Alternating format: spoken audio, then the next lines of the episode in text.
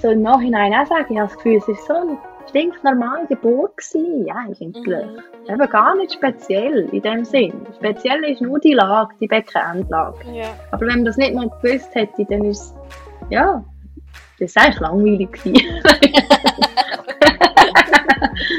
Hi und herzlich willkommen bei Earthside, einem Podcast für Earthside Project Schweiz.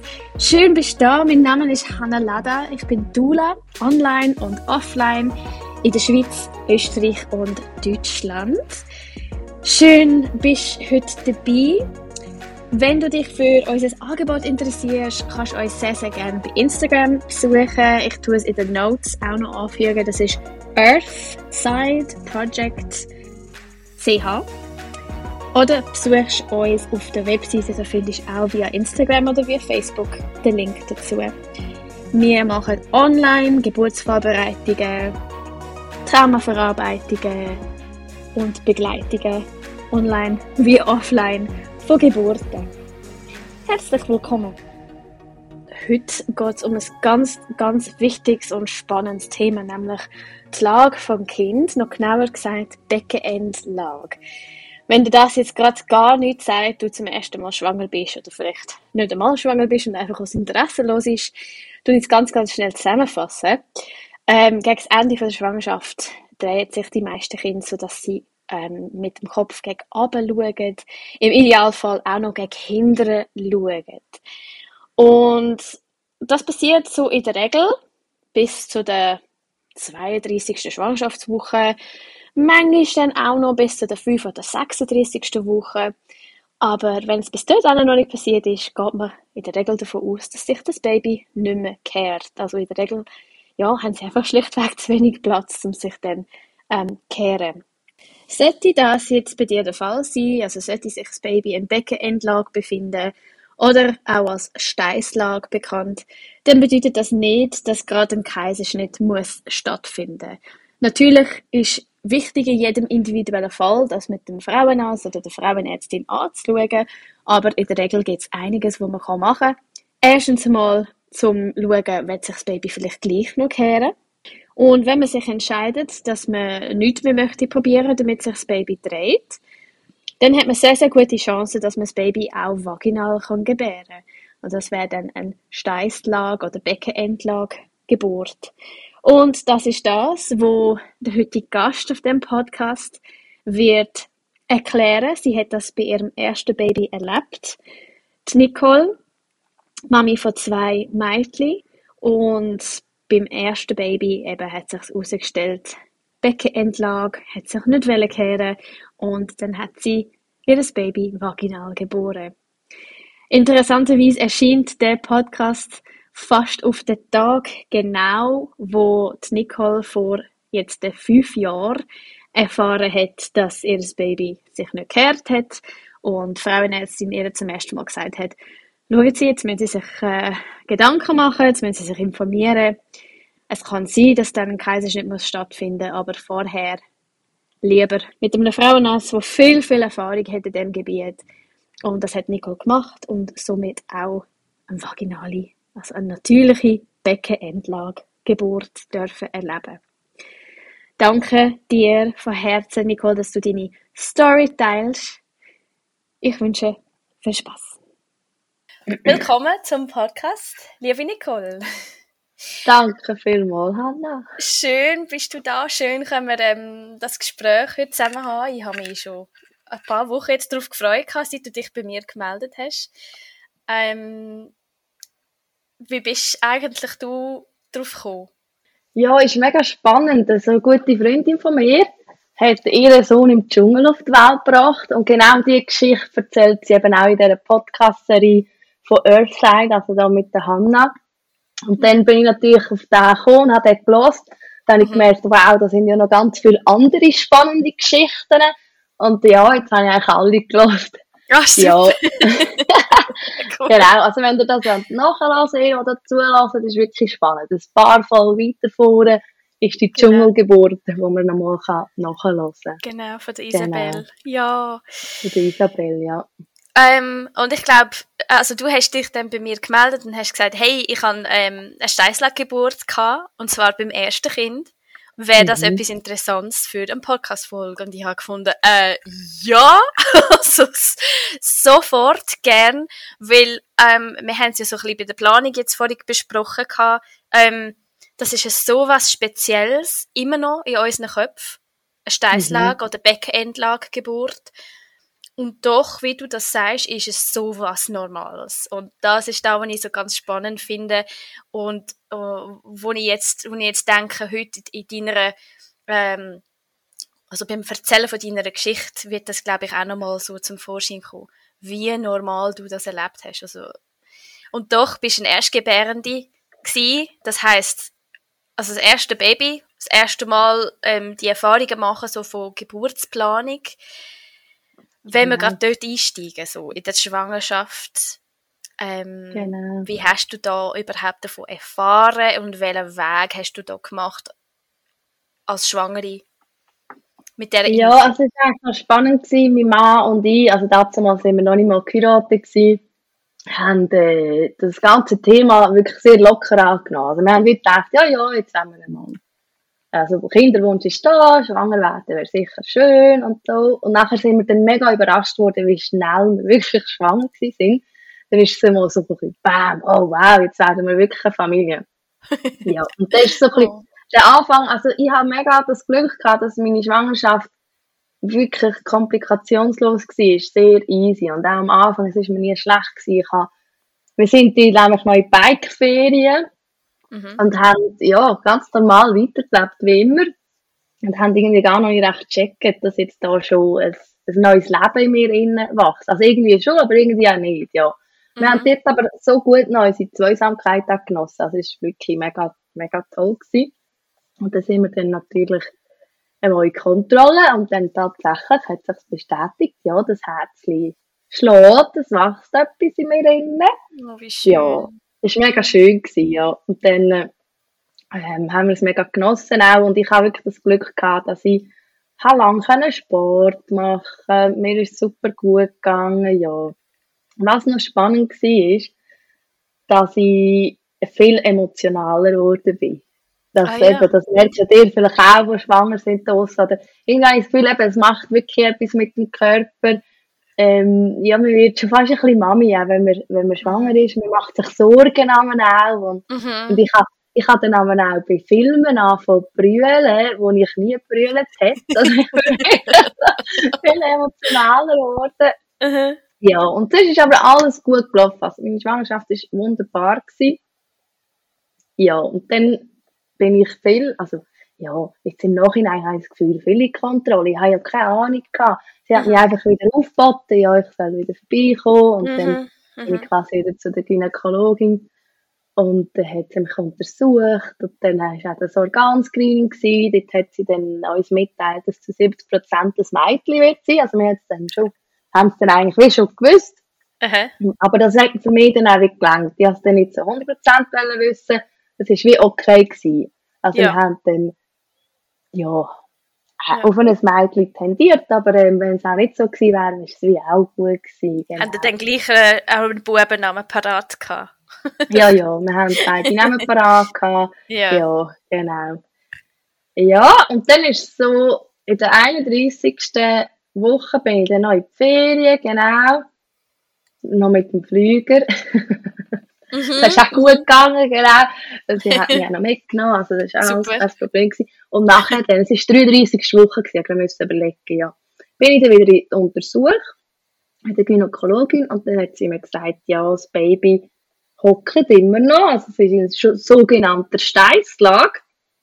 Mhm. Und jetzt äh, soll ich mir doch langsam Gedanken machen, ja, wie das, weil es ist ja so, Baby, also die meisten Kinder drehen sich eigentlich so bis zu der 30. Woche, hat sie gemeint. Und es mhm. soll sich spätestens bis zu der 36. Schwangerschaftswoche drehen. Weil mhm. nachher ist es fast gar nicht mehr möglich, weil es einfach auch zu eng ist. Also zu eng in der mhm. Gebärmutter quasi. Ja, das Kind mhm. gar keinen Platz mehr hat, um sich zu drehen. Und dann wird es immer schwieriger. Mhm. Genau. Und das halt einfach die meisten, also, ah, wir haben ja im Vorhinein ja schon besprochen, wohin will ich gebären und ich habe mich dann für für eine Klinik entschieden. Mhm. Ja, das ist für mich irgendwie, weiß auch nicht, klar gewesen von Anfang an. Also, es ist vielleicht auch noch speziell, weil meine Mami dort arbeitet, da habe ich gewusst, ja, ich gehe EDT. Aha, wirklich? Ja, das habe ich nicht gewusst. Was Ja. schafft sie denn? Aha. Ja, genau. Und dann ist irgendwie so klar gewesen, ja, ich gehe EDT und es wird dann einfach die, Hebamme und der Arzt dann dort sein, wo dann gerade Dienst hat, das kommt schon gut und Ja. schlussendlich hat ja jeder das Kind irgendwie rausgebracht. Das geht ja dann schon. Oder ich habe immer so ein bisschen die Einstellung gehabt, mir eigentlich gar nicht weiter Gedanken gemacht. Aber eben dann bei dem, bei dem Untersuch, also in dieser 33. Schwangerschaftswoche, hat dann meine Ärztin, also Gynäkologin gemeint, ich muss mir schon Gedanken machen, weil wenn ich dann einfach so dorthin gehe, wie ich ja geplant habe, und dann einfach der Arzt kommt, der gerade Dienst hat, gibt es ziemlich sicher einen Kaiserschnitt wenn das Baby immer noch in Steißlage ist. Und es ist jetzt in der 33. Woche eben immer noch in Steißlage, also in dieser Beckenendlage. Ja, ja. Jetzt müssen wir so ein bisschen uns Gedanken machen, was machen wir allenfalls eine äußere Wendung, ob das ein Thema ist, oder dann, äh, ob ich mich vielleicht für einen Belegarzt entscheide, der dann mich begleitet mit der Steißlagengeburt. Sie Mhm. kennen eben gerade einen. Sie würde mir sonst vorschlagen, dass ich mich mit dem treffe. Mhm. Genau. Und dann haben wir das eigentlich so abgemacht. Ja, ich treffe mich mit ihm. Das ist, aha, ich bin dann, es ist Anfang Dezember gewesen, die 33. Schwangerschaftswoche. Und dann haben wir gesagt, Ende Dezember, nach Weihnachten, haben wir dann das Treffen mit dem Arzt. Er ist Belegarzt, auch in dieser Klinik, wo ich sowieso hin wollte. Mhm. Also von dem her ideal. Und ja, sie hat mir quasi wie so ein bisschen ans Herz gelegt, dass ich mich vielleicht eben für den Belegarzt entscheide. Einfach auch, wenn ich einfach sonst in die Klinik gehe, wird es ziemlich sicher einen Kaiserschnitt geben. Mhm. Oder? Weil sie sie ist so ein bisschen davon ausgegangen, ja, das Kind ist jetzt noch in Steißlage, das dreht sich wie nicht mehr. Aber wir können es natürlich mit dieser äußeren Wendung auch noch probieren. Mhm. Ja. Und so bin ich dann heim, oder? Und da habe ich mir plötzlich mega viel Gedanken gemacht und bin dann auch googeln, im Internet lesen. Und da liest man ja so einiges und auch, ja, auch über die äußere Wendung. Ja, da könnte ja auch irgendwie Komplikationen geben und bei der Geburt sowieso. Und ja, da Mhm. macht man sich plötzlich so die Gedanken, oder? Mhm. Und hat irgendwie keine Ahnung. und Mhm. will sich dann irgendwie selber informieren, aber manchmal, ja, geht so ein bisschen auch in die falsche Richtung. Oder das Ding ist auch, ich habe das Gefühl, dazu mal hätte mir das mega geholfen, wenn ich mit jemandem hätte können reden, der das selber schon erlebt hat. Mhm. Genau darum habe ich mich eigentlich auch gemeldet. Ich habe wirklich gefunden, Mhm. der Podcast, das ist vielleicht ideal, wenn einfach mal jemand kann erzählen kann, was wirklich schon erlebt hat. Und es geht also wirklich, es ist also machbar, eine vaginale Geburt aus Bell, also Beckenendlage. Und früher ist ja das auch eine, Selbst eine Selbstverständlichkeit gewesen, dass man das gemacht hat. Es ist ja erst eigentlich jetzt, wo der Kaiserschnitt medizinisch ja immer sicherer geworden ist, Mhm. hat sich das geändert. Und darum macht man es jetzt viel mehr als eigentlich, ja, also irgendwie jetzt angelesen, in 9 von 10 gibt es einen Kaiserschnitt, also wo, wo das Baby in Steißlage ist. Aber es gibt natürlich sicher auch Gründe, wenn zum Beispiel das Baby zu klein oder zu gross ist oder, oder nicht, oder die, Fü die Füße irgendwie im Weg sind, dass die würden zuerst rauskommen, das geht nicht. Also es muss wirklich eigentlich, dass, dass das Viertel dann zuerst kommt. Mhm. Also die Lage muss schon stimmen. Und die Lage tut man auch vorher so, so abklären in dem Fall. Ja, auch, um das auch genau. kontrollieren. Ja, ja, Um es kontrollieren, ja. ja. Und wenn es dann äh, wirklich nicht geht, sind wir ja für gibt es ja den Kaiserschnitt. Also das Genau. auf jeden Fall. ja. Ich hatte dann einfach mega Mühe gehabt mit dem Gedanken, hey, wir machen einen Kaiserschnitt. Das heisst ja auch, es gibt einen Termin. Also wir bestimmen dann quasi, wenn das Kind jetzt rausgenommen wird. Mhm. Mit dem habe ich selber ein bisschen Mühe gehabt. Ich habe ein bisschen das Gefühl gehabt, das ist, das ist nicht da, was ich. Ich will, dass mein Kind kann entscheiden kann, wenn es will kommen. Ja. Ja, das sind dann so ein bisschen meine Gedanken gewesen. Darum ist eigentlich schnell einmal klar gewesen, dass ich es äh, natürlich probieren Also, ja, gut, wir haben dann natürlich das mit dem Drehen auch, das Kind drehen vorher, das ist dann das Thema gewesen, genau. Also, es ist ja dann Anfang Dezember gewesen, da haben wir da bei uns im Dorf mega viele so Weihnachtsfenster gehabt. Und dann sind wir an das Weihnachtsfenster vom Nachbar. Und dort habe ich dann meine Hebamme getroffen, wo ich schon abgemacht habe, dass sie dann mich im Wochenbett wird betreuen. Mhm. Ich habe sie nicht gekannt, aber ich habe gewusst, sie ist vom Dorf. Ja. Dann hat die Nachbarin gesagt, du, das ist im Fall deine Hebamme. Mega lustig. Ich so, ha, ja, genau, ja. Und dann habe ich mit ihr geschwätzt. Und dann ist natürlich das auch wieder ein Thema gewesen, ja, eben die Steißlage. Und dann hat sie eben gemeint, ja, man kann ja das mit Moxen probieren drehen. Mhm. Und dann ist also sie die nächsten Tage zu mir gekommen, zu uns heim. Und dann hat sie so eine, eine Art Moxa-Stumpen gebracht. Das hat wirklich ausgesehen wie so ein Stumpen. Mhm. Genau, und das ist eine eigentlich traditionell chinesische Methode, so wie ich das im Kopf habe. Genau. Und dann, es ist, oft es ist von bei. TCM wird es äh, zusammen angeboten, wenn ich es jetzt nicht falsch sage. Ich habe es jetzt gemeint, es wird oft Hm. so in Kombination zum Beispiel mit Akupunktur oft angeboten, Richtig. oft gemacht. Also, oder? ja, genau. Es ist eigentlich wie, es geht Richtung Akupunktur, weil man tut dann einen bestimmten Akupunkturpunkt, also am kleinen Zechen, Mhm. so erwärmen mit dieser Moxa-Zigarre. Also die wird wirklich so angezündet. Und, und damit, also eigentlich mit dem Punkt, will man dann äh, das Kind wie motivieren zu drehen oder das soll es wie die Kindsbewegungen wieder, wieder anregen. Mhm. Durch die Ja. Energiebahnen eigentlich, wo man stimuliert durch die Erwärmung von diesen Punkten eigentlich. oder? Irgendwie Genau. so, ja. Ja, ist mega spannend. Das haben wir probiert und dann habe ich mit ihr natürlich auch sonst noch Sachen besprochen, was kann man machen. So eine indische Brücke war noch das Thema. Gewesen. Quasi das, das Becken und der Bauch. Also eigentlich tust du wie etwas unter das Becken legen und dann den Bauch so ein bisschen hoch lagern.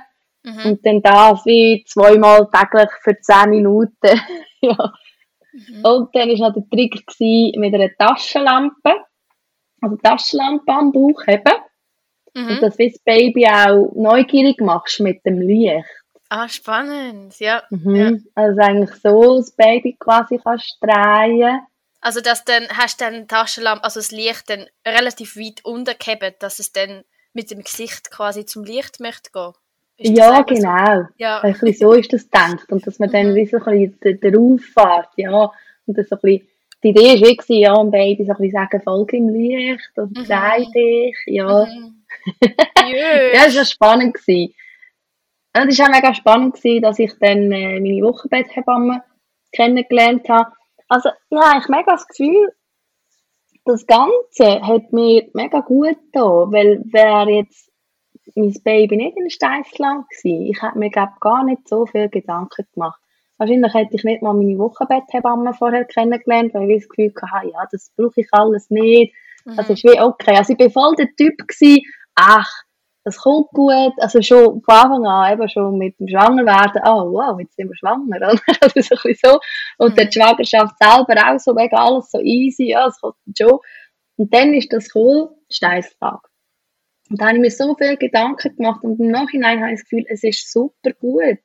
Und im Nachhinein würde ich auch, auch allen Frauen raten, macht euch Gedanken, könnt euch vorbereiten. Mhm. Die Geburt selber ist so einmalig und man erlebt sie meistens eins bis zweimal, vielleicht schon mehrmal. Aber es ist ja etwas, was man nicht alltäglich erlebt auch. Mhm. Und darum, also mein Tipp einfach auch jetzt, so wo ich Erfahrungen habe, macht euch Gedanken, könnt euch vorbereiten, eben, könnt auch die Hebamme kennenlernen, die euch nachher betreut, weil sie ist eine mega wichtige Person. Mhm. Ja, also sie sieht ja dann auch viel von euch, oder? Auch Mhm. intime Sachen und, Mhm. Ich ja, glaube, und sorry, ja. Ich Ja. kann nur sagen, ich glaube, man darf schon in der Schwangerschaft lernen, dass man sich auf andere Frauen kann stützen und dass man sich darf begleiten lassen von Frauen. Sagt das Mhm. eine Beleghebamme, eine Doula oder sagt das die Wochenbetthebamme oder sagt das einfach eine gute Freundin oder das eigene Mami. Aber einfach sich genau. einfach sich daran gewöhnen an das, dass man sich lässt, begleiten Oder dass man das nicht ganz allein muss machen Alles. Ja, ja, genau. Mhm. Genau. Ja, und dann auch eben sie, sie, also meine Hebamme, ich bin mega dankbar gewesen, sie hat mich dann auch vorher schon begleitet, auch eben mit dieser Situation, Mhm. dieser Steißlage. Ja, das Baby hat sich aber nicht wollen drehen. Mhm. Wir haben wirklich alles versucht. ja, und dann quasi noch, bevor ich dann meinen Arzt kennengelernt habe, und mich dann nachher begleitet hat. Also da habe ich das Mhm. eben quasi mit der Hebamme noch so ein bisschen angeschaut. Und dann haben wir dann nach Weihnachten, Ende Dezember, dann den Termin gehabt. Mhm. mit dem Arzt. Aber ja, dort, ich habe ja noch nicht gewusst, was wird sein? Was wird denn das jetzt ein Beleger? Sie haben noch keine Ahnung gehabt, oder? Mhm. Ja. Also das ist dann aber super gut gewesen. wirklich. Also ja, muss sagen, ich habe das Glück gehabt, ihn kennenlernen. Und auch dank dem, dass meine Gynäkologin ja ihn auch kennt und ihn gerade empfohlen hat, bin ich dann dorthin, also mit meinem Mann, wir sind natürlich zusammen dorthin. Mhm. Und das war so spannend, gewesen. wir sind dann so dort gehockt und dann hat er so gefragt, ja, wieso sind Sie da? und ich habe das Gefühl es ist doch klar, also ja, ich habe doch einen Termin, es ist doch wirklich klar, aber es ist so gut gewesen, weil er hat wirklich so ein bisschen von mir hören oder er hat glaube auch mich spüren, was ich will. Will ich Ja. Kaiserschnitt oder will ich eine äußere Wendung oder Mhm. will ich jetzt äh, ja, eine Geburt in Steißlag probieren? Ja. Ja. genau. Was für eine gute Ja, also- Frage. Ah, Mega. super, ja. ja. Mega, er hat es so gut gemacht und er hat, hat das, das muss, ich glaube auch so ein Arzt können, der muss die Frau können spüren, will die das auch, so ein Geburt? Oder eben geht es jetzt mehr darum, um eine äußere Wendung zu machen? Ja. Aber ich war so planlos gewesen, ich habe ihm gesagt, ja, ich habe mich eben informieren, ja, das Kind ist in Scheisslage, was kann man machen? Die äußere Wendung ist also schon auch noch ein Thema gewesen. Wie denn die wird sein, oder dann auch, ja, eine Geburt. Also geht das, eine vaginale Geburt, so in Steißlage? Oder muss es gerade einen Kaiserschnitt geben? Genau. Und dann Mhm. hat er angefangen zu erzählen, und er hat das so ausführlich und gut erzählt. Waren natürlich dann mega viele Infos gewesen. Da Also hat nachher dann- alles, Alle Optionen quasi aufgezählt und, und so ein bisschen erklärt, oder wie kann man sich Mhm. das vorstellen? Okay. genau. Ja. Genau. Und das Gute ist, hat mir nachher auch noch alles schriftlich gegeben. Mhm. Also ich habe dann die Infos bekommen und dann hat er mir auch noch alles schriftlich gegeben und zwar persönlich, nicht einfach ein Blatt abgeben, ja so ist es, sondern er hat es wirklich persönlich auf mich eigentlich dann oder auf uns zugeschnitten. Und es war mega spannend, so ein bisschen auch Infos, um so ein die verschiedenen Risiken abwägen. Also Kaiserschnitt verglichen auch mit Vaginalgebären, aber eben Vaginalgebären jetzt mit Steißlage. Also ist schon ein bisschen anders, also das Risiko ist schon ein bisschen anders, wenn es jetzt Kind in Kopflage ist, als zu Steißlage. Genau, also zum Beispiel das Risiko, dass bei der Mutter bei einem Kaiserschnitt zu Komplikationen kommt, ist zwei bis dreimal höher verglichen mit einer vaginalen Geburt. Also die Infos habe ich von ihm, oder? Er hat mir Mhm. das auch gesagt, aber äh, ich will doch jetzt nicht Angst machen, das sind ja so, das ist ja alles sicher, oder? Heutzutage sind Kaiserschnittfänge so sicher, darum reden wir da wirklich einem kleinsten Promillenbereich, oder? Ja, ja, ja. Aber das Risiko eigentlich bei einem Kaiserschnitt für die Mutter ist grundsätzlich eigentlich ein bisschen höher bei einem Kaiserschnitt, dass es zu Komplikationen kommt. Mhm. Was man auch muss beachten bei einem Kaiserschnitt, dass dann halt auch bei äh, Folgeschwangerschaften könnte, äh, Folgerisiken geben. Ja. Genau. Also mich auch über alles informiert, also ein bisschen diese Sachen. Und es gibt aber natürlich auch Risiken bei einem Kind, wenn man vaginal gebären, also aus Steiß, Steißlage, schwere Verletzungen, Hirnschäden oder Armlähmungen oder auch eine Totgeburt. Das ist aber bei weniger als zwei auf 1000 Geburten. Also Mhm. das ist eben bei beiden Varianten, redet man da von Risiken im kleinsten einstelligen Promillebereich. Ja. Ja, Ja. weil meistens, ja, sind die Risiken, also Geburt geht glücklicherweise meistens ja gut. Mhm. Genau. Und dass er, also das Besondere auch quasi bei der vaginalen Geburt, das Steißlage ist auch, dass so bei den letzten zwei bis drei Venen Nabelschnur zwischen äh, eigentlich Köpfchen und Becken von der Mutter eigentlich so wie kurz so zusammengedrückt wird. Ja. Und das Kind muss dann eine Art wie tauchen. Also er hat mir das so beschrieben, eine Art wie durchtauchen. Mhm. Aber ein gesundes, bis dorthin, eigentlich kein gestresstes Kind kann das problemlos. Mhm. Und auch ohne weitere Schäden, also nach Forschungen. Ja. Und auch nicht, und dass sie unter Sauerstoffmangel gelitten haben während der Geburt, jetzt aus Beckenendlage. Mhm. Genau. Und für uns als Gebärende gibt es keinen Unterschied. Also man hat nicht irgendwie mehr Verletzungen zu befürchten als bei einer normalen, also als Kopflage. Auch, man versucht auch einen Dammschnitt zu vermeiden. Ich hätte bis zum Schluss können im Wasser sein, zur Entspannung. Mhm. Und einfach bei der Geburt selber hat er schon gesagt, er muss sicher aus dem Wasser kommen, weil er muss dann wie so einen letzten Handgriff machen. Also er hilft dann eigentlich am Schluss nachher, dass das Kind rauskommt. Man sich vorstellen, wenn es für die draussen ist, muss eigentlich bei der nächsten Wehe dann auch der Kopf rauskommen. Genau. Ja. Und dann macht er so ein einen Handgriff und dann kommt das dann äh, raus. Genau. Ja, und dann die äußere Wendung haben wir auch angeschaut. Mhm. Die äußere Wendung, das wird immer im Spital gemacht oder in der Klinik. Mhm. Eigentlich, man ist dort, ja, man ist auch in der Umgebung, dass man so ein bisschen gerade einen Notkaiserschnitt machen könnte. Also so ein bisschen in Bereitschaft. Ja. Weil es könnte einerseits beim Wendeversuch kann es auch vorzeitige Wehen auslösen oder eine vorzeitige Plazentaablösung kann es geben. Ja. Ja. und je nachdem ist es dann einen Notkaiserschnitt geben. Also er hat mich dann dort auch untersucht, hat sicher auch die Lage vom Baby angeschaut und dann hat er auch gesagt, die Lage vom Baby ist im Moment ideal, also dass wir können eine vaginale Geburt probieren in Steißlage. Ja. Wir können natürlich auch eine äußere Wendung probieren. Da hat er mir wie so ein bisschen mit, mit Druck am Bauch so ein bisschen gezeigt, wie das wird sein. Also das war eigentlich relativ fein für mich, so wie er das gezeigt hat. Ja. Ja, ja genau, aber es ist, jetzt muss ich gerade überlegen, wie die Zahl schon wieder war. Es ist eben gar nicht, dass es gelingt, die äußere Wendung, es war eben gar nicht so eine hohe Zahl gewesen. Also irgendwie, die Erfahrungen von, von meinem Arzt sind irgendwie drei bis vier Fälle von zehn, also nicht einmal 50 Prozent, mhm. dass es eben gelingt. Aber wenn es gelingt, dann ist die Wahrscheinlichkeit groß, dass das Baby dann bis zur Geburt im Kopf lag ist. Ja. Genau. Ja. Aber irgendwie hat mir dann so ein bisschen die Zahl gezeigt, ja, also die äußere Wendung geht in dem Fall wahrscheinlich eh nicht. Also ja, ich weiß nicht, ist sicher, mhm. ich weiß nicht, ob es auch die Einstellung von der Frau ist, keine Ahnung. Aber irgendwie nach dem Gespräch habe ich dann für mich gedacht, das probieren wir erst gar nicht. Oder? Mhm. Also, die äußere Wendung haben wir dann wie gar nicht gemacht. Also ich habe dann gedacht, wir haben dann ja bis dorthin das mit Mox probiert, indische Brot und mit der Taschenlampe.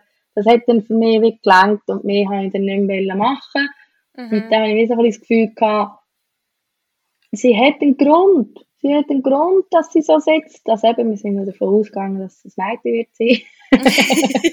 ja, das Baby hat einen Grund und, und dann ist es so. Und ja. dann tue ich das akzeptieren. Also ist dann der Punkt gekommen, wo ich das dann einfach akzeptiert habe und dann mhm. habe meine Restschwangerschaft noch mega können geniessen so schön. Es war dann einfach gut, gewesen, ja. ja. Und dann einfach auch nach, nach dem Gespräch mit meinem Arzt ist eigentlich klar gewesen, dass ich mit ihm dann die äh, Geburt vaginal probiere.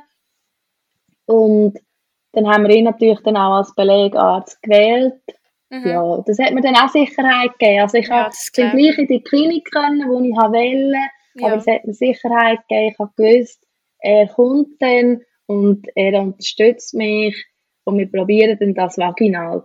Was aber natürlich mir auch Sicherheit gegeben hat, er hat gesagt, wenn es dann äh, stressig wäre, für mich oder für das Kind, dann, dann würden wir einfach Kaiserschnitt natürlich äh, ausweichen und das wäre ja. dann auch nicht schlimm. Oder ich finde, man muss wie auch eine grosse Achtung dem schenken, dass man es probiert. Und äh, vor allem, das will ich eigentlich auch sagen, wenn ihr jetzt hier zulässt und jemand von euch vielleicht genau in dieser Lage ist, dass euch ein Kind in Steiflage ist, ich weiss, wie ihr euch fühlt, oder? Es, man macht sich so viele Gedanken. Und wenn ihr ein gutes Gefühl habt und den Wunsch habt, zum vaginal gebären, und es für euch stimmt, ihr schafft das. Also es geht wirklich. Aber die Frau muss natürlich auch wählen. Oder wenn es Unsicherheiten gibt, also es ist eine Auseinandersetzung, die man mit sich selber dann auch hat. Oder man muss wirklich auf, auf sein Bauchgefühl lassen, auf seine eigene Intuition und wenn man dort ein gutes Gefühl hat, dann geht's. Und ich bin überzeugt, dass überall irgendwo einen Arzt gibt, der euch begleitet. Oder wenn ihr vielleicht zuerst gerade gehört, das habe ich eben auch schon die gehört, dass mir sogar Frauen sagen, ja, ich habe einen Steinfage, ich habe müssen einen Kaiserschnitt haben. Mhm. Aber so ist es nicht. Genau. Also das, um das geht es mir auch, dass ich das erzähle. Das, das müsst ihr wirklich nicht. Und ich bin überzeugt, dass überall in der Klinik oder in den Spital einen Arzt oder eine Ärztin gibt, wo Steißlagengeburt begleitet. Aber eben vielleicht kommen ihr halt nicht als erstes zu diesen Personen oder euer Gynäkologe oder Gynäkologin weiß es wie nicht oder sagt halt, ja, es gibt einen Kaiserschnitt. Mhm. Es ist auf eine Art Job, dass man dann, dass man Frauen eben je nachdem auch nicht besser aufklären. Genau. Es ist halt heutzutage so, dass viele Ärzte leider die Erfahrung nicht mehr so haben und darum eher zu einem Kaiserschnitt raten. Ich bin auch gar nicht sicher, ob Hebammen werden eben auch nicht ausgebildet auf ich, ich hoffe, ich sage jetzt nichts Falsches. Ich habe jetzt gemeint, also laut meinem Wissen, ähm, ist es jetzt so, dass die Hebammen nicht mehr alle also direkt auf BEL-Geburten ausgebildet werden. Das mhm. ist, glaube ich, früher der Fall gewesen. Und ja. heutzutage müsste man sich entweder weiterbilden oder man müsste das Glück haben, können bei jemandem zu lernen oder mitlaufen, je nachdem, wo man gerade arbeitet, halt eine leitende Hebammen oder so. Und halt die Kunst dann, also Kunst, ja, lernen, ja. wie man das begleitet. Ähm, Mhm. Aber äh, das, da tue ich sicher auch mal nachfragen, nicht, dass ich da etwas Falsches erzähle und würde es dann auch richtig stellen. Ja, also in, äh, in dem, sicher, ja. ja. also da, äh, da, da ist einfach jetzt mein jetziges Wissen zu dem, dass, ja, dass es, ich, ich würde jetzt mal behaupten, nicht alle Hebammen würden sich wohlfühlen, ähm, eine Beckenentlagegeburt zu begleiten, außer ähm, sie hätten das irgendwo noch, noch in einer Weiterbildung oder eben bei jemandem gelernt. Aber so per se mhm. lernt man das, glaube ich, nicht mehr. Ja. Genau.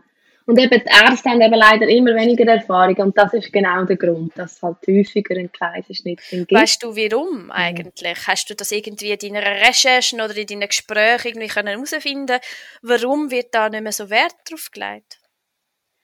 Also so, wenn ich jetzt das Gefühl habe, ist halt wirklich, weil der Kaiserschnitt einfach medizinisch auch viel sicherer geworden ist und mhm. das in dem Sinn wie dann der einfachere Weg ist. Aber die Frage ist, ist es wirklich der einfache Weg, oder? Also die Frage ist für wer, ja. Ja, für wer. Und das hat wegen dem ja. darf sich gar nicht mehr so dran wagen und, und so auch die Erfahrung ja fehlt. Ich hatte einen äh, interessanten Austausch gestern, gehabt, also nur kurz, äh, mit einer Hebamme, die gesagt hat, eben sie ähm, ich habe eine kurze Story gemacht über so Patientinnen oder, oder Schwangere, wie sie sollen für, für ihre Wünsche einstehen und so weiter in so klärenden mhm. Gesprächen vor, vor der Geburt. Ähm, und da hat sie gesagt, ja, sie geben mir absolut recht. Auf der anderen Seite muss man halt schon auch schauen oder schon auch beachten, jedes Spital hat ihre Richtlinie. Jedes Spital muss für sich, also für das Spital oder für die Ärzte oder für das Wohl der Hebammen und Angestellten, muss man auf der absolut sichersten Seite sich bewegen. Weil es mhm. einfach so oft auch zu Klagen kommt, wo es dann heisst, ja, es ist, also, eine Schwangere sei nicht richtig aufgeklärt worden und so weiter. Und, und das ist eigentlich drum, also nicht nur deshalb, ähm, mhm. aber auch zu dem kommt, dass man äh, eigentlich eher die, den sichereren Weg wählt, als dass man einen umständlicheren Weg wählt oder irgendwie, also ja, und, und, und darum heisst es oft auch Kaiserschnitt, oder? Das, das ist nicht eine gute Bewegung, mhm. wenn man es wohl von der Frau und vom Kind anschaut. Und doch muss man das auch beachten. Und das ist vielleicht auch so ein bisschen der Fall jetzt bei so Beckenentlanggeburten, dass man halt eher so ja. den sichersten Weg wählt und nicht unbedingt der, der für die Mami oder für das Baby der beste ist. Ja. Genau. Ja. Aber genau. ich glaube, wie du sagst, man muss auch die richtige Person aussuchen. Vielleicht heisst das dann Spital wechseln oder ähm, den Gynäkologen ja. wechseln oder halt einfach wirklich suchen und nicht einfach akzeptieren und einfach dann, dann so weitermachen, sondern wirklich auch für sich oder fürs Baby und, und, und für das, was man möchte, eigentlich ein bisschen, ein bisschen suchen, wie du gesagt hast. Richtig, ja. genau. Ja. Das wird ich euch wirklich ans Herz legen. Also wenn ihr den Wunsch habt, dann macht das auch, ja, und lasst auf mm. euch und euren Körper, was, was, was für euch richtig ist, nach eurem Gefühl, das kommt auch gut, dann, oder? Das ja. ist dann auch richtig, ja. Ja, ja. Genau. Und ich hatte das Glück gehabt, dass ich mich wohl gefühlt habe. Eben, ich habe gewusst, so mit wichtig. dem Arzt, da fühle ich mich mhm. wohl, und auch mit mir selber, mit mir, ich war voll im Reinen gewesen und habe dann gewusst, wir werden das so probieren. Und darum ich habe mir gar keine Gedanken gemacht, dreht sich das Baby jetzt vielleicht noch von allein? Weil manchmal sind Leute auf mich zugekommen, ja und, hat sich gedreht? Ich so, nein, ich denke es nicht, aber es ist okay. Das ist völlig gut. schön. Oh, Ja. so schön hast du das. Ja, das, das weißt du, dass äh, an den Punkt kommt, wo man kann einfach so akzeptieren und wo man kann vertrauen. Das ist so Mhm. wichtig und sich sicher fühlen Ja. in dem, wo ist. Ja, Mega, ja. mega. Ja, und dann ist auch der Tag gekommen, wo dann der Geburtstermin, also der ausgerechnete Geburtstermin gewesen wäre. Aber dann war noch alles ruhig. Gewesen. also dann ist gar nichts gegangen, ja, genau. Genau, das war Ende Ja. Januar. Gewesen. Und dann habe ich plus drei dann dürfen gebären. Also nur drei Tage übertragen. Also es war noch spannend, gewesen, eben dann an dem Geburtstermin bin ich natürlich in Kontrolle. Ich glaube, das ist normal, dass man dann einfach zum Arzt geht oder in Kontrolle. Mhm. Und dann hat dann, ist alles gut gewesen und auch dann hat der Arzt nochmal gesagt, ja, es ist tipptopp, also es steht wirklich nichts im Weg, wir können das vaginal probieren, also wir haben dann gewusst, es ist wirklich immer noch in Steinschlag, wir probieren also so eine Beckenendlageburt. Und dann hat er nur so ein bisschen schmunzelnd gemeint, das war Montag, ja, Baby soll doch vor dem Wochenende kommen, weil am Wochenende hat er etwas los. Aber,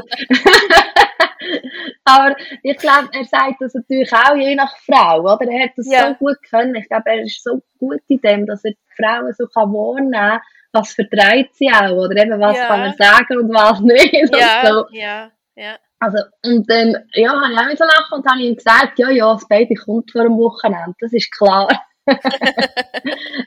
Ja, und dann, so ist es dann auch gewesen, ja, ich habe dann äh, nur drei Tage übertragen. Und ich bin dann am Morgen früh um 7 Uhr verwacht, mit so ein bisschen Ziehen im Bauch. Und eben als Erstgebärende hast du ja wirklich keine Ahnung. Ich habe keine Mhm. Ahnung gehabt, was sind jetzt das Wehen? Mhm. geht's jetzt los? Ja. Und dann habe ich äh, den ganzen Morgen noch ein bisschen Fernsehen geschaut und bin ein bisschen rumgehangen. Schön. Ja. Was lustig war, ich habe dann so Geburten geschaut. Einfach, äh, ich weiß gar nicht, ob das heute noch kommt. Dazu mal auf RTL 2 haben sie so Geburten gezeigt, aber nicht so mega ins Detail. Okay. Mehr so ein bisschen Geschichte rundherum und die sind wahrscheinlich teilweise auch gespielt gewesen. Ja, aber das hat mir in dem Moment gerade gut getan. Ja, das ist doch Ich cool, habe das ja. Gefühl gehabt, das ist Ja. für mich so eine gute Vorbereitung noch Ja. dann auf die eigene Geburt. Ja, Ja, ja. genau. Und dann hat ich am Nachmittag noch etwas abgemacht gehabt, das habe ich dann aber abgesagt, weil ich doch wirklich immer so ein bisschen Ziel hatte und das Gefühl hatte, mal, es könnte also heute wirklich noch losgehen. Und dann habe ich dann auch ähm, am Nachmittag um drei Mal meinen Mann informiert. Aber es war wirklich so, so entspannt, gewesen, also so Mhm. richtig aushaltbar, einfach so zwischendurch das Ziehen, genau. Ja, und dann ist mein, mein Mann ist dann gerade heimgekommen, das Gefühl gehabt. Und das habe ich eben auch gewusst, aber ich dachte, ich tue nicht zu informieren. Hast du gewusst, dass er der, ja, Ja, ja. Also wenn ich etwas sage, dann, ja, dann wird er gerade da stehen. Und äh, ja, dann war er am Nachmittag dann auch da gewesen.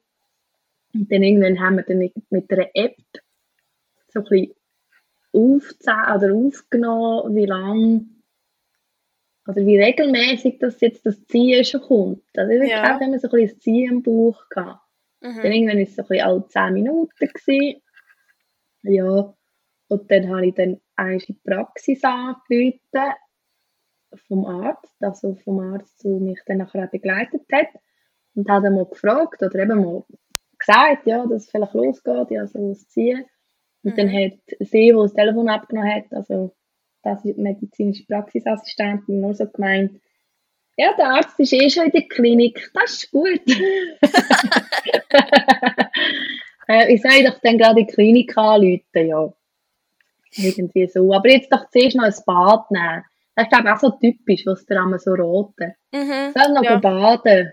Genau, wenn die Wehen stärker werden, dann also kann es wirklich sein, dass quasi echte Wehen sind, dass der Start von der Geburt ist. Oder wenn sie schwach, äh, schwächer werden, dann sind es vielleicht auch nur so Senkwehen. Genau, ja. ja. Genau. Und dann bin ich in die Badwanne und habe das Gefühl, ich merke überhaupt keinen Unterschied, es ist genau gleich. es wird nicht stärker und nicht schwächer, ja. Hm. Also wirklich sehr, sehr planlos ein bisschen die gewesen. Mhm. Ja. Und dann haben wir dann doch dann mal in die Klinik angerufen und haben gemeint, ja, das soll doch vorbeikommen, wenn es mir wöhler ist. Ja. Dann, ich habe nichts mehr mögen essen. Mein Mann hat dann noch etwas gegessen und er gedacht hat, ja, das wird wahrscheinlich jetzt eine lange Nacht, oder? Es war ja dann, dann schon fünf gewesen, also fünf am, am Nachmittag oder gegen oben. Und er hat sich da für eine mega lange Nacht eingestellt. Ja, er muss sich jetzt da noch verpflegen und so und Zeugs Mhm. mitnehmen. Ja, nichts mehr Essen. Ja, aber habe mich dann eben nach dem Baden noch geduscht und angezogen wieder und quasi auch parat gemacht, dass wir dann in die Klinik können. Dann Mhm. sind wir kurz vor halb sechs dann in der Klinik gewesen. Und dann als erstes das CTG. Die Ärzte sind wunderbar vom Baby. Mein Puls auf 180, ich war so nervös. Ah ja, echt? Ja, weil ich auch irgendwie einfach voll nicht gewusst, es kommt auf mich zu. Ich war so nervös gewesen. und wehe habe ich keine mehr gehabt. Mhm. so, und dann habe ich schon gedacht, super, also wir können wieder heim, wir sind zu früh da. Weil sie haben da im Geburtsvorbereitungskurs, ja, wir haben noch so einen Crashkurs gemacht, einen halben Morgen, also einen halben Tag, so Mhm. drei Stunden oder vier Stunden, weiß gar nicht mehr. Äh, von Hebammen aus ist der auch gekommen, so ein, so ein Crashkurs. Und dort haben Mhm. sie eben gesagt, ja, fast jede Erstgebärende geht eben eh zu früh. Mhm. Genau, Ja. dass es eben eh meistens noch viel länger geht. Dann. Bin ich so da gewesen, ja super, jetzt habe ich keine mehr, wir können wieder heim, bin zu früh da. also, die Hebamme, die uns dort empfangen hat, hat so gemeint, ja, einen kleinen Moment, sie tut mich jetzt mal untersuchen. Dann hat sie mich untersucht und hat gesagt, ja, Muttermund ist, Muttermund ist schon bei 4 cm geöffnet. Und dann hat sie so geschaut, hä?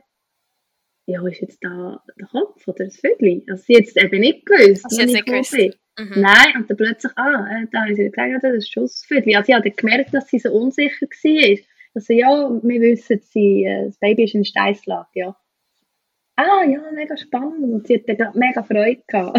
ja, Oh, schön. dass wir dann, ähm, Ja, das sieht man ja, Ja, auch nicht so oft vielleicht auch, oder? Also als Ja, Hebamme denke ich. richtig. Ja. ja.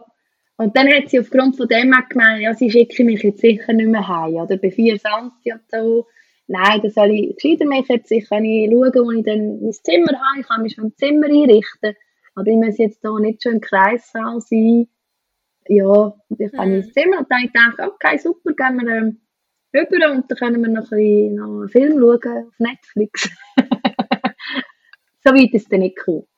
Dann sind wir dann über. Die haben wir eigentlich nicht wirklich können einrichten. Da habe ich das Gefühl, gehabt, jetzt kann ich nicht mehr, jetzt kann ich nicht mehr aufstehen. Mhm. Hast du nur noch liegen? Ja, richtig. Also ich habe dann, Ja. äh, ja, dann irgendwann hat es geheißen, also komm, wir gehen wieder zurück in den Kreissaal. Aber da habe ich dann äh, wirklich mega Mühe gehabt mit überlaufen. Das sind dann so schon stärkere Wehen gewesen.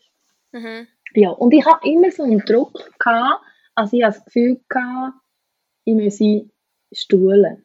Mhm. Also ich weiß nicht, also wie es sonst einmal ist, ja, ich hatte zwar noch eine zweite Geburt gehabt, aber das war meine erste, gewesen, aber ich hatte schon zwei Kinder. Bei der zweiten Geburt habe ich das irgendwie wie weniger gehabt.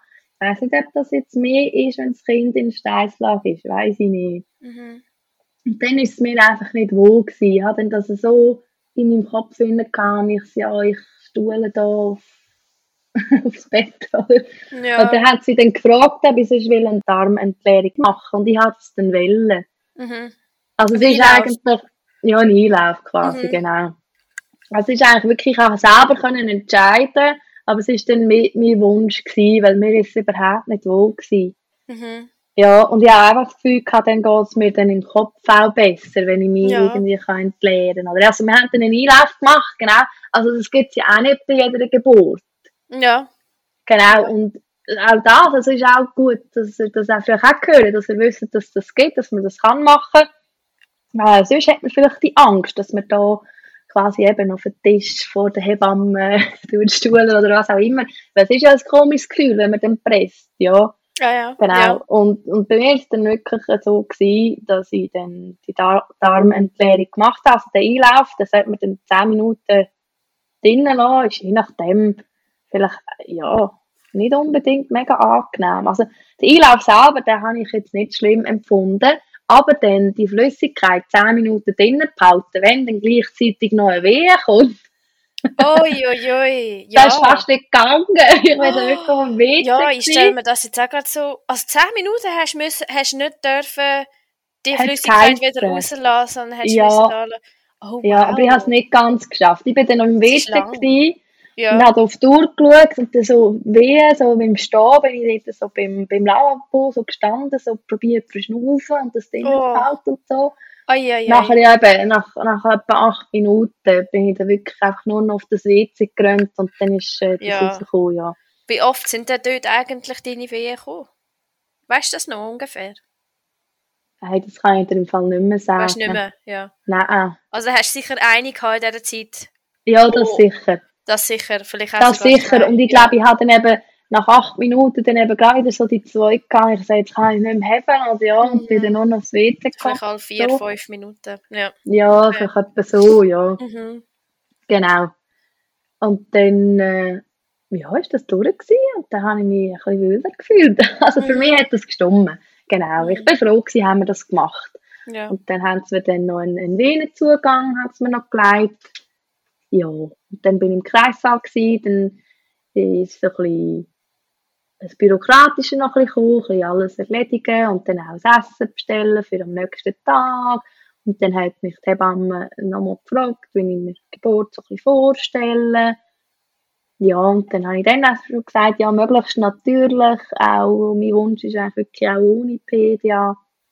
Mhm. Ja, dann war das Thema nochmal, ob ich will baden Also ich hätte wirklich mit der Steinschlag auch können baden Das habe ich jetzt Mhm. nicht wollen, ja.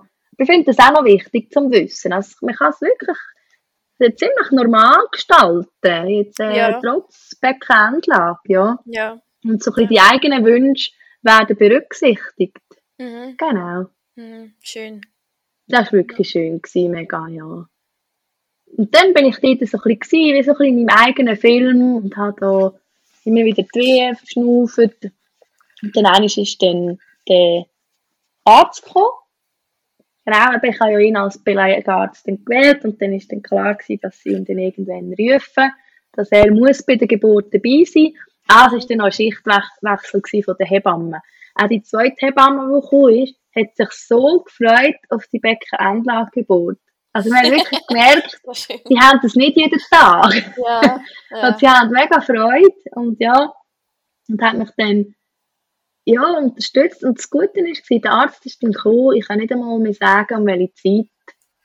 Ich war dort so voll äh, in einem Film drin. Ich glaube, etwa eine halbe neun oder neun. Ja. Mhm. Und dann hat er sich, ähm, ja, hat mich begrüßt, hat gesagt, er ist da. Genau, und hat mich dann auch äh, untersucht und äh, nochmal geschaut, wie die Lage vom Baby ist. Und dann nochmal gesagt, ist also wirklich alles gut. Und dann ist er in die Ecke geguckt und hat die Augen zugemacht und hat döst. Und dann habe ich mir so gedacht, ui, aber dann geht es ja noch mega lang. Ah, so gut. Genau. Ja, aber ich habe ja gewusst von, eigentlich vom Telefon von vorher, dass er eben gerade noch eine Geburt gehabt hat. Ach schon. ja. Und dann äh, ist er wahrscheinlich wirklich gerade von der einen zu mir rübergekommen. Also Ja. zu uns rüber und dann äh, einfach ein bisschen geguckt. Aber das Schöne war eben, gewesen, er hat dann quasi einfach die Hebamme machen lassen. Also wir sind dann wirklich mein Mann, ich und quasi die Hebamme gewesen. Aha. Und die Hebamme hat dann uns begleitet und so ein bisschen, ja, quasi ein bisschen gut zugeredet und hat gesagt, ich kann vielleicht auch mal in Vierfüßler oder wenn ich mag aufstehen. Mhm. Genau. Und dann bin ich dann gelegen, dann weiss ich noch, ich bin gelegen und dann macht es Flutsch. Dann ist der Fruchtblase Ja. geplatzt.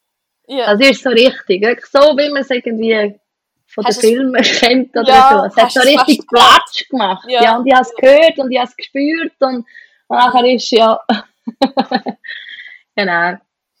Und dann hat sie mir gesagt, ja, das Fruchtwasser ist ein bisschen grün. Okay, ja. Genau, Also mit aber auch dort haben sie dann der Arzt und die Hebamme beide hatten wieder so ein ruhiges Gefühl mir Super. mitgegeben. Also sie hat mich dann so beruhigt, ja, das ist, ist nicht schlimm, da kann es mal geben, Ja. dass das Baby wie das Kindsbecken ein bisschen ausscheidet. Mhm. Also eine Art wie ja. Ja, genau. Genau, Ja. aber das ist nicht schlimm. Also das Baby sagt, dem sie nicht gestresst, das haben sie dann auch wieder geprüft. Es sei genau alles okay. Also wir können immer noch weitermachen. Mhm, genau. Super. Super, dass sie, dass sie so ruhig haben können bleiben oder, oder bleiben ja. sind, weißt ähm, ja. Absolut. Mega super, ja. Absolut, ja. Und dann ist dann halb elf ist der Butterbund vollständig geöffnet gewesen. Genau. Und es war dann so spannend gewesen. Ich habe wie gar nicht gecheckt, dass so der Unterschied von der von eigentlich wieder Vorwehen oder, oder wie sagt man denen auch? Also das vor der Presswehen. Latenzphase oder Öffnungsphase. Öffnungsphase, ja. Mhm. Ich habe also wie gar nicht gecheckt, dass ich jetzt, jetzt schon pressen könnte. Aha, also der Übergang also, war so fließend eigentlich. Ja, dass ich jetzt so mhm. quasi schon in die Presswehen kann. Also ich mag mich dann noch erinnern, wie dann so die Hebamme gesagt hat, ja, ich kann jetzt pressen. Es geht also wirklich los und dann war natürlich der Arzt auch präsent. Gewesen, ja. Also bei ja. der Geburt ist er dann auch wieder vorgekommen, er ist dann schon nicht in seinem Mäckchen geblieben. und er hat, es, er hat es so gut gemacht. Ich finde es so schön, wie er eben gleich die Hebammen arbeiten lassen hat. Ja, super, ja. Sehr. Mega. Ja. Also von dem her, wirklich, ich kann so im Nachhinein auch sagen, ich habe das Gefühl, es ist so ein stinknormale Geburt gewesen, eigentlich. Mhm. Eben gar nicht speziell in dem Sinn. Speziell ist nur die Lage, die Beckenendlage. Ja. Aber wenn man das nicht mal gewusst hätte, dann ist es, ja, das ist eigentlich langweilig gewesen. ja, ja, dann haben wir da, äh, ja, das ein bisschen gepresst und dann habe ich das wirklich geschafft, ohne, ohne PDA und äh, und habe da immer wieder ein bisschen verschnaufen und bin dann wirklich auch nochmal Vierfüßler und äh, dort habe ich mich aber dann nicht so wohl gefühlt und dann schlussendlich bin ich am liebsten so ein bisschen seitlich gewesen oder dann auch auf dem Rücken und dann hat dann der Arzt dann gemeint, dass ich mich dann noch, noch erinnere, ich habe dann das Gefühl gehabt, ich, ich müsse da so ein bisschen schreien, um dass es mir besser geht, so bei diesen Presswehen. Mhm. Und dann mhm. kommt so der Arzt wieso schreien sie? Oder ich, so, ich habe das Gefühl, es geht mir dann besser. Oder vielleicht auch, wenn man das so kennt von den Filmen oder so. Ja. Und dann habe ich so gemerkt, ja, ja, stimmt, wieso schreie ich eigentlich? Und dann hat er so gemeint, es hat wirklich die ganze Energie quasi dann runter, also in das Pressen nehmen. Und dann hat man unten so einen Punkt gedrückt, da hin, soll ich pressen, da hin, soll die Energie fließen. Genau, also eigentlich wow. statt Schreien, eigentlich die Energie vom Schreien nehmen und dann so ein bisschen dort runter, ja, dass es jetzt wirklich raus kann, es ist, ist alles wow. gut. Genau. Und dann habe ich dann wirklich so ein bisschen im Kopf können loslassen, ja, es ist wirklich gut, das Kind kann jetzt rauskommen. Mhm. Genau, und dann haben wir gemerkt, ja, es, ist jetzt, es braucht wirklich nicht mehr viel. Das, das Kind will jetzt auch und ich bin parat und es kommt raus. Und dann hat der Arzt gemeint, es sei jetzt aber fast gescheiter, noch einen Dammschnitt zu machen. Es mhm. sei ihm, eben das mit dem Dammschnitt, das entscheidet er wirklich auch je nach Situation. Und das hätte man auch gesagt, es gibt nicht immer einen Dammschnitt. Mhm. Also auch bei einer Beckenendlage heisst es nicht unbedingt, es gibt einen Dammschnitt. Aber dann äh, haben wir ähm, entschieden, oder er hat entschieden, und ich habe darauf vertraut, dass es jetzt wirklich das Beste ist, dass wir einen Dammschnitt machen. Dann hat er das gemacht und dann ist es schnell gegangen. Dann habe ich dann wirklich das Viertel gespürt, dass es draussen ist und dann ist klar gewesen, jetzt mit der nächsten Wehe muss auch der Kopf rauskommen. Mhm. Und es ist immer noch Arzt, Hebamme, mein Mann und ich im Zimmer gewesen. Also nicht mehr, weil manchmal okay. hört man bei Beckenendlage oder bei Steißlage, ja. das Zimmer ist voll. Ja. Oder? Also, Aber bei uns wirklich nicht. Und super. das ist so schön gewesen und es ist so, also auch die Stimmung und der Moment ist wirklich einmalig dann, wo ich gespürt habe, das Viertel ist das, jetzt die nächste Weh und der Kopf ist das. Und so war es auch. Und dann hat der Arzt den Griff gemacht, wo er, also ich habe dann, durch das, dass er den Griff hat müssen machen, wirklich die Beine ein bisschen hoch haben. Okay. Also ich musste immer auf dem Rücken liegen. Ja. Das ist schon eine Voraussetzung, dass er dann das Kind wirklich auch kann gut fassen und rausnehmen Genau, und das ist dann prima angegangen. Und es hat für mich gestummen und, und das Mädchen war dann draussen gewesen und hat dann auch geschreit, ja, also sie, sie ist da gewesen, sie ist dann voll da gewesen. Und es ist wirklich mega schön. Es ist schon ein mega schöner Moment, Moment auch. Und wenn man auch für sich weiss, man hat das geschafft und so, wie man sich das auch eben vorgestellt hat. Also man hat Vagina geschafft und eben ohne PDA, also einigermaßen von allein, also möglichst natürlich, so wie ich mir das gewünscht habe, so ist es eigentlich auch rausgekommen und ich bin so happy gewesen. Ja, und ich habe dann ja. das Baby, Ja. also das Mädchen, dann auch, meine Tochter dann auch gerade auf die Brust bekommen. Mhm. Auch das, das ist ganz normal gewesen. Mhm. Ja, jetzt im Vergleich zu meiner zweiten Geburt ist vielleicht der Kinderarzt ein bisschen schneller gekommen. Also der Kinderarzt ist dann relativ gleich gekommen und hat dann das Kind schnell angeschaut. Aber auch dann war alles gut gewesen und dann habe ich, habe ich sie gerade wieder auf die Brust bekommen. Genau. Aber das weiß ich auch nicht. Das ist je nachdem, vielleicht auch je nachdem, äh, je nach Spital oder wie der Kinderarzt gerade Zeit hat. Ich kann es jetzt, ich kann es jetzt auch vergleichen mit der zweiten Geburt, weil dort ist der Kinderarzt viel später gekommen. Mhm. Aber da weiß ich wie nicht. Das ist vielleicht, ob es jetzt wegen der Steißlage ist oder vielleicht auch einfach gerade so war. Mhm. Keine Ahnung, ja. Aber auch dann, also es ist wirklich alles gut gewesen, auch mit dem Mädchen, sie war gesund gewesen und dann haben wir uns können geniessen. Ja, So schön. So Mhm. schön. genau, da ist natürlich der Dammschnitt noch geneigt worden, aber ich bin dann so mit mir. Dann ein Glücksgefühl dort gelegen, Ja, das habe ich gar nicht gemerkt. Ja, das merkt man nicht so. Nein! Nein, nein. Das merkt man dann gar nicht. Und das Ja. ist, also das ist dann auch, das ist Peanuts gewesen. Also für mich hätten das, ich bin so happy gewesen, habe ich es, es geschafft, vaginal können gebären, dann ist der Dammschnitt so nebensächlich. Ja. Ja. Ja, kurz vor der 12 ist sie übrigens auf die Weg gekommen. Also, das ist wirklich dann noch am gleichen Tag. Noch am gleichen Tag. Ja, genau. Ja. Es hat also, Wow. ja, es ist dann eigentlich relativ schnell gegangen. Gleich noch, ja, wenn ich es überlege. Wir waren um halb sechs im Spital und dann 23, 51 ist sie, ist sie da. Wow. gewesen. Das ist, Mhm. das ist sehr, also, weißt du, für so ein Erstgebärende auch, das ist jetzt, äh, Ja, voll, ist voll. super. So, Ja, und äh, sind eigentlich auch gratulieren. Ich glaube auch alle Hebammen, wow, das Beckenanlage, super. ja, das ist schwierig, Ja. ja. Ja, sie haben das, glaube ich, schon auch nicht jeden Tag und das ist schon etwas Spezielles, ja. Mhm. Ja. Wie hat sie eigentlich die Hände gehabt? Manchmal sieht man so, ich sehe immer noch so Fotos von Becken entlang Geburten, wo sie so, so die Hand irgendwie noch dabei, oder sind die Hände und, also die Arme und die Hände eigentlich sind zuletzt gekommen. Also Körper, Kopf und dann so die Arme so gestreckt zuletzt rausgekommen. Weißt du das? Oder hast du das gar nicht so?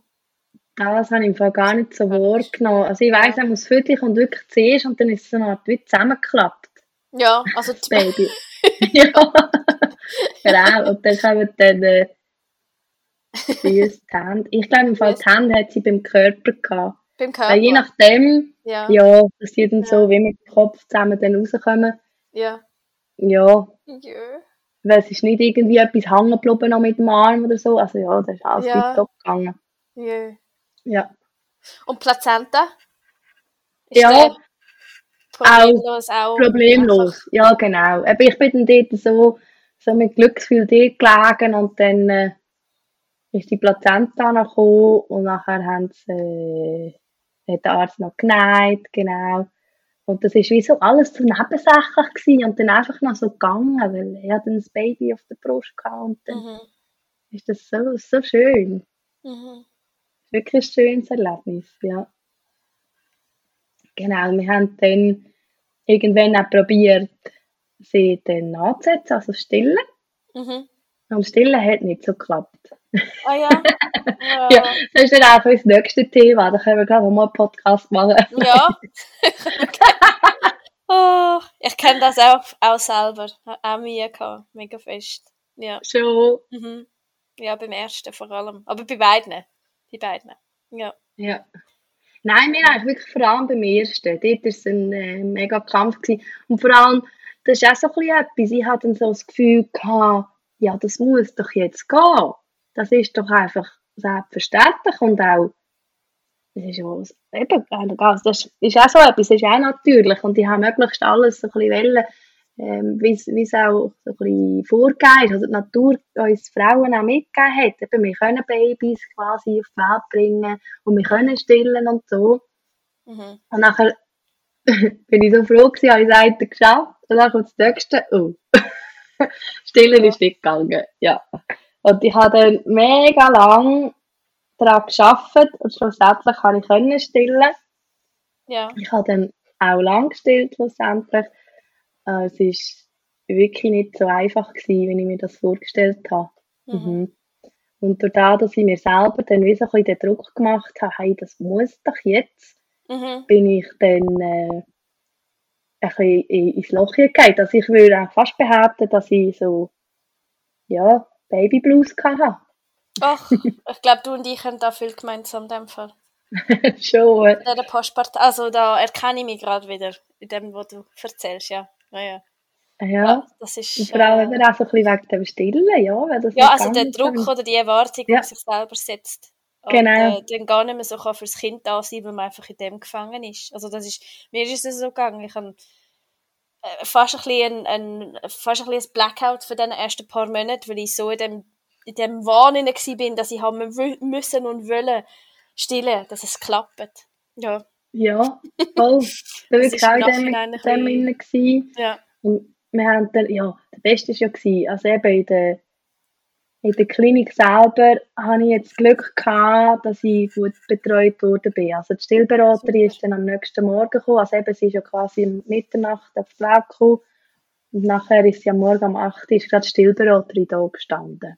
Super. Ey, das ist das war super. Gewesen. Und dann haben wir Ja. es wirklich angeschaut und dann äh, ähm, habe ich dann aber müssen pumpen auch, weil es nicht wirklich gegangen ist. Und dann habe ich Mhm. von mir aus gesagt, gehabt, ich will die Stillberaterin nochmal, ja. Weil sonst so ein bisschen, ähm, die Frauen, die mich dort betreut haben, die haben das zum Teil nicht so können oder die Erfahrung auch nicht so gehabt, ja. Mhm. Aber dann ist dann Stillberaterin nochmal gekommen. Genau. Und dann habe ich das Gefühl gehabt, es geht mit Hütli. Da bin ich Mhm. voll zuversichtlich heim. Und wir haben keine Milchpulver die gehabt, weil ich einfach gesagt habe, ja nein, stille. Oder irgendwann ist das auch immer noch nicht so gegangen. Und dann äh, mein Mann so, ja, das Kind hat doch immer noch Hunger. das hast du jetzt gedacht. Jetzt gedacht, am 9 Uhr am Bahnhof Milchpulver Pulver posten. ja. Und dann haben wir am Anfang dann gleich ein bisschen nachgeschöppelt. Mhm. Ja. Und dann eben, dann bin ich dann wirklich voll ins Loch gefallen, weil ich das Gefühl hatte, das will ich ja nicht. Ich will, ich will ja können sie stillen, und zwar ganz stillen und nicht äh, mit dem nachher schöppeln, oder? Mhm. Genau. Und dann habe ich am Anfang dann auch immer ein bisschen abgepumpt, um, um die Milch eben noch mehr anregen. Und Mhm. genau. Und dann bin ich am Anfang irgendwie nur am Stillen oder am Pumpen gewesen. Mhm. mhm. Und ich habe also die ganze Stillzeit dann mit Hütli gestillt. Wow.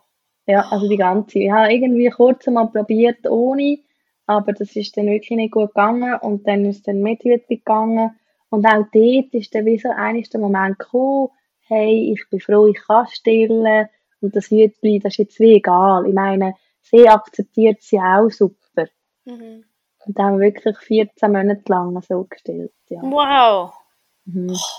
Also es ist ja auch ein Aufwand mit diesen Hütchen, sie immer wieder waschen und, und abkochen und auch dabei haben. Und, äh, also in der Öffentlichkeit stillen oder unterwegs stillen ist nochmal eine Herausforderung mit den Hütchen. Also Hu- Hut ab, dass du da 14 Monate das so gemacht hast. Das ist ja super. Ja. super. Ja, aber das mit dem Aufwand ist auch wieder so ein bisschen Einstellungssache. Weißt, ich Ja. habe dann natürlich verschiedene, also nicht nur eins Hütchen dabei gehabt, sondern mega viel, dass ich es unterwegs nicht noch haben müssen waschen, sondern habe ich einfach das Neue genommen. Oder, also, du musst die irgendwie organisieren und so, ja. Ja, ich habe, weiß auch nicht, aber das ist auch, das hat auch mit dem, mit dem, mit dem, wie soll ich jetzt sagen, mit dem ganzen Nebel von den ersten paar Monaten bei meinem ersten zu tun gehabt. Aber ich habe das mega schwierig gefunden, unterwegs das Hütchen dran zu tun. Mhm. Das Gefühl, ich brauche zwei Hände. Ich bin, es ist wie so, für mich irgendwie sogar, ich weiß auch nicht, ja, es ist sehr umständlich gewesen. Ich habe das Gefühl, gehabt, das ist wirklich, und dann gleichzeitig irgendwie mein Baby, wo soll ich sie tun? Und dann Mhm. habe ich das Hütchen so an der Brust geklebt und dann muss ich sie dann ja noch nehmen. Und ich habe, ich habe da wirklich den Horror gefunden. Aber das hat auch mit anderen Sachen zu tun. Ich habe sehr gekämpft am Anfang und ja, die Hütchen sind für mich dann so ein bisschen schwierig, schwierig, äh, eine Schwierigkeit gewesen. Aber ich Ja. denke, wenn man sich daran gewöhnt und wenn man, wie du sagst, das ist eine Einstellungssache und wenn man sagt, gut, ich bin froh um die Hüte, weil ich denke, Mhm. denen kann ich stillen, dann, äh, dann geht man vielleicht auch anders mit dem um und macht es einfach und lernt es vielleicht ein bisschen besser und stellt sich nicht so Ja. an, wie ich das gemacht habe. Ja, aber eben, weißt, am Anfang ist ja so viel Neues. Ja, dann musst du ja, Ja. auch ein bisschen finden. Und wie machst du es mit dem. Kind? Und, und Ja. auch kennenlernen, dann ist es natürlich schon äh, ja, ein bisschen Stress. Und das ist auch Ja. genau das. Also ich war dort am Anfang mega gestresst. Gewesen. Und ich würde sagen, so im Nachhinein, das ist auch der Grund gewesen, dass ich dann eben so, so ein bisschen Babyblues hingekommen bin. Ja, Ja. ja. Ach, Aber auch das, das gibt es und das ist nicht schlimm. Und nein. Und das ist auch wichtig, dass man sich dann auch, also auch Hilfe annimmt. Von dem haben wir ja heute schon mal geredet. Mhm. Eben auch vom Partner oder von, vom, von einer Freundin, von Mami, von der Hebamme. Mhm. Und das ist auch, das ist auch super schön. Hat Ja. man Hilfe, kann man Hilfe annehmen, je nachdem muss man das auch ein bisschen lernen. Ja, Ja. Ja, absolut. Mhm. Ja. Ja. Ja, ich muss nochmal zurück zu der Bellgeburt. Äh, Mhm. Nachher bin ich dann, habe ich müssen Wasser lösen und dann habe ich dann irgendwann zurück ins Zimmer können. Das ist ja in dem Sinn durch. Also das ist die Geschichte fertig. Ich will auch noch, noch mal sagen, für euch Frauen draussen die in dieser Situation sind, also ich hoffe, es hilft euch jetzt die Geschichte, um auch zu hören, dass es wirklich normal ist und dass äh, nicht mega viele andere Leute noch dabei sind oder man das Gefühl hat, man ist da voll in Bereitschaft, dass man gerade einen Kaiserschnitt machen könnte. Mhm. Ist mir in dem Sinne nicht gewesen. Also irgendwie vielleicht ja schon. Also im Hintergedanken hat das der Arzt sicher auch gehabt und ich ja auch.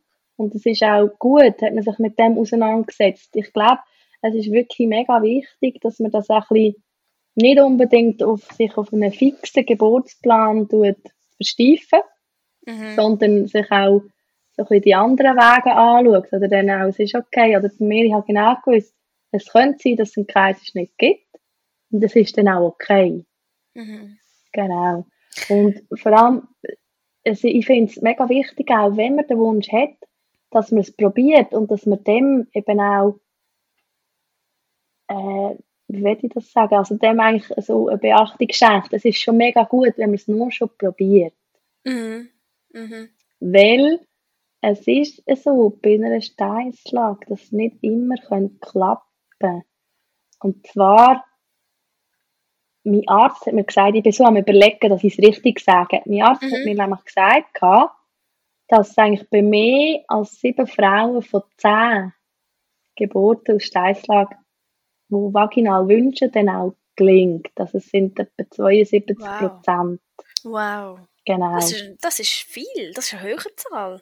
Mhm, Wow. Genau, also es ist wirklich so, wenn man den Wunsch hat und Ja. also natürlich das Baby auch richtig liegt, in dem Sinne, Ja. oder die Lage gut ist, die Größe gut ist, dass vor allem alles stimmt, dann, äh, dann kann man das versuchen und ich finde, eben, dem Versuch soll man schon einen höheren Stellenwert geben. Mhm. Genau. Mhm. Dass das ja schon mega ist. Also will ich wie euch daraus, wenn, ihr vielleicht wirklich gerade in dieser Lage sind, wie euch auch mitgeben. Das ist schon Ja. super. Und Genau. wenn es dann gleich einen Kaiserschnitt würde geben, das wäre auch okay. Und wir sind ja froh, gibt es den Kaiserschnitt. Und der ist ja heutzutage auch mega sicher. Ja. Also Ja. ich glaube, ich könnte mir jetzt vorstellen, wenn man es dann versucht, ist irgendwie die Tatsache, dass die Option von einem Kaiserschnitt, also gibt es, hat es dir da auch irgendwie wie noch zusätzliche Sicherheit gegeben? Dass du wie so das Ja. Gefühl hast, egal was passiert, es kommt eh gut. Also du hast ja eh gewusst, Genau. der Ausgang ist entweder es gelingt dir, in dem, wo du gerade versuchst, und zwar vaginale Mhm. Geburt. Und wenn das nicht soll sein, aus irgendeinem Grund auch immer, dann hast du die andere Option, die auch eine sichere Option ist. Aber das ist wie nichts dazwischen gewesen. Könnte ich mir irgendwie so vorstellen, gibt es einem irgendwie wie so ein bisschen einen Halt. Ja, mega.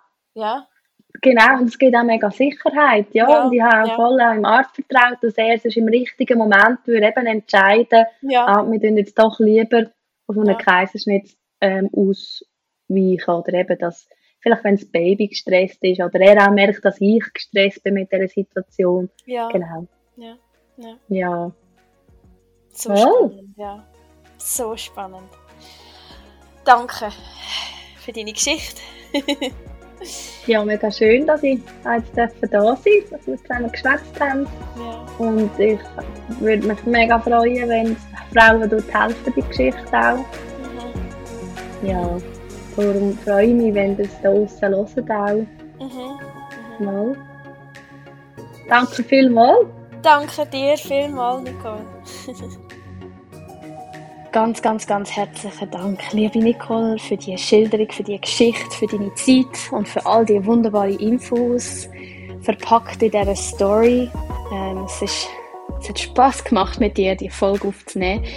Ja, es ist super spannend gewesen, mitzuverfolgen, wie ihr die Entscheidungen getroffen habt. Und ähm, ich hoffe ganz fest, dass das anderen Frauen auch eine Hilfe ist. Ja, wenn du den Podcast noch nicht abonniert hast, kannst du gerne auf Abonnieren drücken. Dann bekommst du eine kleine Meldung über. Nächstes Mal, wenn eine neue Folge rauskommt, was in der Regel alle zwei Wochen ist. Ich freue mich natürlich auch fest darauf, wenn du ein Review möchtest hinterlassen, da oder bei Google. Das hilft uns und es hilft auch anderen Frauen, uns zu finden. Danke und bis bald.